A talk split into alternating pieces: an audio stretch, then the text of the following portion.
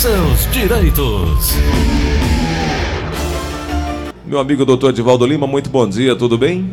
Bom dia, Nobre. É, é matéria hoje do Jornal Diário do Nordeste a situação uhum. de dificuldade, é, obviamente encontrada aí pelos empresários. Muitos estão uhum. falando sobre quebradeira, demissão em massa, pedindo inclusive aí é, redução de salários, pedindo de volta, né? A questão da redução salarial, uma espécie de socorro. A manchete do DN, do Caderno Negócios, diz o seguinte: gigantes do varejo falam em demissão em massa e pedem volta da redução de salários. O fechamento das lojas, isso aí é visto a olho nu. E o avanço da pandemia, uhum. os empresários estão no limite, porque tem de cumprir o pagamento de folha de salários e de impostos. Por outro lado, prefeitura já lança aí um pacote de socorro fiscal facilitando, tirando juros e multas, 100% de juros e multas em relação ao IPTU, é, um né? é, em relação ao IPTU, ISS e ITBI. O olhar da lei diante desse problema, uh, já foi falado algo do retorno dessa redução de salário ou, ou ainda não se fala nisso? Olha, Gleudson, já se cogitou nas internas do Congresso Nacional dessa possibilidade de retomada de algo idêntico às medidas provisórias que foram lançadas no primeiro ano de pandemia. Que era a medida Mas, provisória concreto... 936, né, que criou esse programa, Exato. só que expirou em dezembro do ano passado. Porque ela não foi convertida em lei. Uhum. Mas dentro dessa situação, o governo em si ainda não lançou um plano de socorro a esses empresários, né? E em decorrência dessa situação, não sofre só o empresário, o empregado na, na ponta da, da corrente da cadeia produtiva é quem acaba sofrendo muito mais essa dificuldade toda que você traz é notório, né? De um lado a saúde, do outro lado a economia, a gente tem protestos, a retomada aos empregos, não se pode voltar, decretos, e tudo isso é muito complicado. E o empregado precisa ser socorrido nesse momento, não só o empregador, mas o empregado é a parte mais frágil do sistema. Ele estava lendo a matéria nesse instante no jornal, uma senhora chegou a desmaiar numa fila com a pressão baixa porque estava buscando um, uma quentinha, uma marmita para se alimentar, porque não tinha nada em casa e nem podia trabalhar. Então essa situação é muito delicada. Está na hora do Congresso Nacional começar a agir de novo, movimentar a situação e dar um socorro a essa classe toda que está sem trabalhar, que não são considerados serviços essenciais. Pois é, essa reedição da medida provisória 936 é que está causando essa inquietação toda por parte do trabalhador e, obviamente, também do, do empregador, né? Do empregador. O governo Exato. planeja uma nova rodada do programa que deve ter um custo entre 5,8 bilhões e 6,5 bilhões de reais e atingir aí cerca de 3 milhões de trabalhadores. Até lá, a apreensão é muito grande. Mas, doutor Edivaldo, são 9h46. O Fábio Vidal tem uma pergunta é, importante para fazer aqui no show da manhã. Vamos ouvir. Bom dia. Aqui é o Carlos, do Antônio Bezerra. Eu trabalho numa metalúrgica de alumínio, mas a metalúrgica ela é cadastrada como uma MEI. Eu sou funcionário único, mas eu queria saber se eu teria direito à PL. Doutor. Vamos lá, participação nos lucros, o que ele diz, né? A participação nos lucros, Gleison, é um programa que a empresa tem por opção de oferecer ao empregado, não é uma obrigatoriedade, a lei não traz essa obrigação. Se a empresa achar que deva dar essa participação nos lucros ao empregado, ela vai fazer essa divisão, mas não existe uma obrigatoriedade da empresa cumprir obrigatoriamente essa regra. É uma faculdade da empresa. Muito bem, doutor. Uh, o Eudo da Granja Portugal tem uma dúvida e mandou também aqui um áudio. É, bom dia. É que eu queria saber, assim, que me deram minhas férias dia 15, né? E eu tinha que receber dia 15 a minha quinzena. E disseram que eu não tinha direito de receber a quinzena total, né? Aí eu queria, aí eu queria saber se está certo isso aí. Vamos lá, Gleison. As lá. férias, é, ela tem que ter tem aquela previsão legal que ela tem que ser comunicada bem antes ao empregado para que ele possa se programar. Se ele trabalhou 15 dias dentro do mês, ele vai ter que receber esses dias trabalhados e as férias. Esses dias que ele trabalhou não vai deixar de existir, não. Ele vai ter que ser remunerado sim. Se ele trabalhou ele vai ter que receber tanto as suas férias, o terço de férias e também esses dias trabalhados junto. A empresa vai ter que acumular tudo junto, já que ela ó, é, deixou o empregado trabalhar esses 15 dias dentro desse mês corrente. Uhum. Doutor Edval, nós vamos fazer, uhum. é, e aí eu já vou chamar a atenção dos nossos ouvintes, a cada 15 dias um encontro entre advogado trabalhista e advogado previdenciário. Então vamos juntar uhum. você com a doutora Ana Flávia, porque algumas uhum. questões são. A gente sabe que vive intrinsecamente ali, coladinho ali, é, é, é, esses dois direitos, né? Essas duas Exato. pastas. E aí a gente vai trazer aí, vamos combinar direitinho um dia, e aí eu vou anunciar com antecedência aqui para que nós venhamos a fazer, ao menos uma vez por mês, um encontro eh, para tirar as dúvidas. Algumas questões são trabalhistas, outras previdenciárias, e aí a gente fica, obviamente, colocando naquele dia, na terça trabalhista, na quarta e na quinta previdenciária. Vamos juntar um dia para a gente fazer isso, tá? Por exemplo, uma, pergu uma pergunta que está nos chegando aqui agora é da Alexandra, ela diz o seguinte: Gleudson, meu pai é aposentado, mas trabalha ainda, está no mercado de trabalho ele, no caso do atestado médico, na necessidade de se, eh, se afastar da empresa, quem vai pagar, quem vai bancar isso? É a empresa ou é o INSS? Já ele é aposentado, ele não tem como ter auxílio doença. Essa é uma pergunta trabalhista ou previdenciária?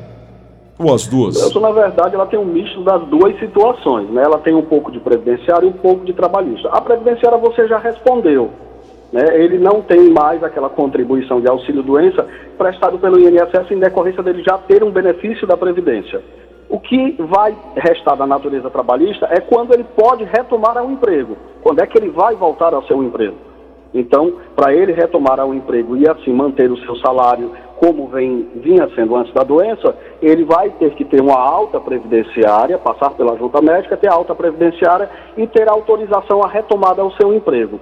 Diante dessa situação, ele pode voltar a assumir as mesmas funções que ele exercia antes, ou se ele não mais conseguir exercer em decorrência da doença em si, ele vai ser readaptado à empresa. A empresa não pode desligar esse funcionário de imediato. Ele tem um período aí que ele vai ter uma estabilidade provisória de 12 meses e a empresa vai ter que readaptá-lo. A natureza trabalhista basicamente é essa. A previdenciária você já respondeu no início.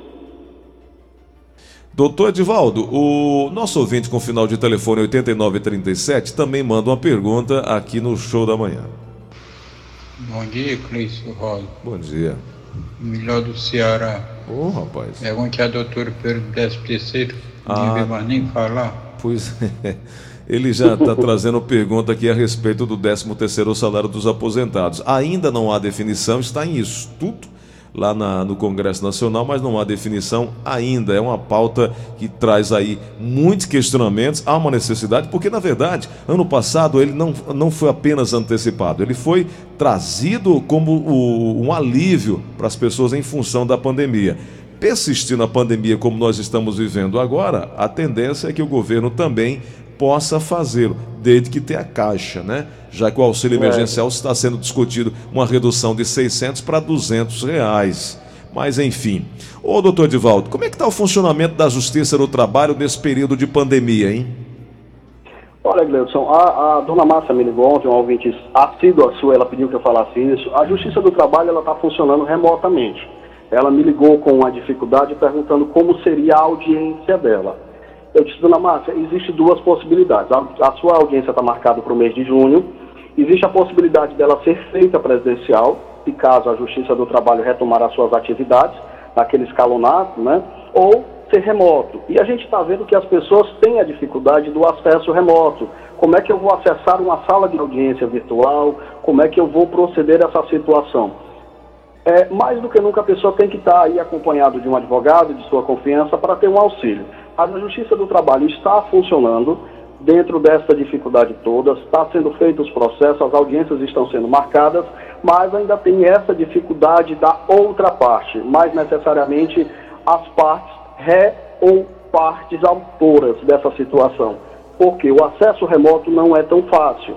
Mas quando a Justiça do Trabalho intima essas pessoas, ela manda na própria citação, ela manda um link de acesso, essa pessoa vai ter que ter esse link de acesso e no dia da audiência procurar se conectar pelo menos uns 15 minutos antes para ter ali um pouco de assessoria dentro daquela situação em si. Mas a Justiça do Trabalho está funcionando, as audiências estão acontecendo remotamente, tem esta dificuldade, a gente sabe, principalmente de pessoas que não estão acompanhadas com seus advogados no ato da audiência, mas ela está funcionando. Está né? Tá dando andamento aos processos. Algumas pessoas estão enfrentando dificuldade também depois de receber a sua decisão judicial e precisar se habilitar no possível seguro-desemprego. Esse acesso também está sendo feito remoto pelo aplicativo do Cine Ceará, né? Cine IDT Ceará. É, então, toda essa situação, Gleison, gera uma dificuldade para aquelas pessoas que não têm uma facilidade de mexer com a computação em si, com essa parte tecnológica processual. Mas ela está funcionando, está dando o seu amparo legal e as pessoas têm que sim procurar o seu direito. Muito bem, tem uma pergunta chegando aqui na linha da Verdinha. Alô, quem fala? Alô? Oi, quem é? Sou Luiz Carlos. Diga lá, meu amigo Luiz, qual a pergunta? Rapaz, eu queria saber do doutor aí que eu tenho um processo com trabalhista na justiça, lá no Fórum da Calcaia. E já está em uma empresa que eu trabalhei não me pagou. Eles fizeram lá um. Fizeram lá um acordo comigo perante o juiz e na primeira parcela nunca pagou. Nunca pagou, não pagou a, foi em quatro parcelas, nem pagou a primeira nem as três que faltou. E até hoje nunca recebi, já está com 10 anos isso aí, nunca mandaram dizer nada para mim. Ô, doutor Edivaldo, nesse caso aí, onde o, acordo, onde o acordo não é respeitado, o que, que acontece hein, com, a, com a empresa que não cumpriu? Vamos lá, Gleudson. O, o, próprio juiz, quando ele pronuncia o acordo, ele já alerta as partes em sala de audiência se o acordo não for cumprido, automaticamente vai ter uma multa de 100% sobre aquele acordo. Ele vai antecipar o vencimento de todas as parcelas e vai ter uma multa de 100% sobre o acordo. Qual é o problema que eu vejo aí no, no seu Luiz? é porque já faz muito tempo. Né? Tem que saber que essa situação, o direito não vai ficar ad eterno esperando que a pessoa vá buscá-lo. Ele entrou numa prescrição aí e não tem mais como reaver esse direito em decorrência de fazer muito tempo, como ele mesmo pronunciou, 10 anos. É uma situação que realmente não tem mais como buscar. Ele teria que, moído do seu advogado, quando a empresa não pagou a primeira parcela, a empresa comunica ao juiz, o juiz antecipa o vencimento das demais e dá uma multa de 100%, justamente punindo o não cumprimento do acordo. É isso. Doutor Divaldo, eu quero agradecer a sua gentileza de conversar com o ouvinte da Verdinha nessa manhã de terça-feira, chuvosa aqui em Fortaleza. É... Na próxima semana estaremos de volta e ao longo da semana a gente conversa para combinar o dia, anunciar aqui para o ouvinte da Verdinha uhum. momento que a gente vai juntar as duas pastas aí, trabalho e previdência, para ajudar a dirimir dúvidas, a ajudar a, a, a, a, conhecer e a tomar conta da, do direito, né? Muita gente acaba deixando para lá, o direito acaba adormecido e as pessoas perdem a oportunidade. Muito obrigado por é, hoje, por gentileza, doutor Divaldo. Sim, pode, pode falar. Não, as pessoas têm que entender, Gleison, que o maior reflexo do direito do trabalho, como você fala, é se entrelaçar com o direito previdenciário, por muitas das vezes você não vai ter uma dor de cabeça neste momento. Você deixou para lá, tua carteira não foi dado baixa, você esqueceu. Aí quando você precisar do direito previdenciário, como você vem citando, você vai requerer a tua aposentadoria e vai enfrentar um problema muito grande em decorrência de a tua aposentadoria ser negada por algum vínculo que você deixou de dar baixa, por algum vínculo que você naquele momento se estressou com o teu empregador e não resolveu o problema. Então, eu digo muito isso ao cliente, olha, eu não sou advogado previdenciário, mas resolva essa pendência trabalhista para que futuramente você não enfrente problemas com a tua própria aposentadoria. É um direito que anda de mãos dadas com o outro. Então, as pessoas têm que realmente procurar o seu direito, procurar um advogado de confiança e assim resolver o problema para que futuramente, quando precisar descansar, se aposentar, não enfrente maiores problemas. É isso. E o seu contato, amigo? Ok, Gleison, eu me encontro no 085 98891 7007. É meu WhatsApp também.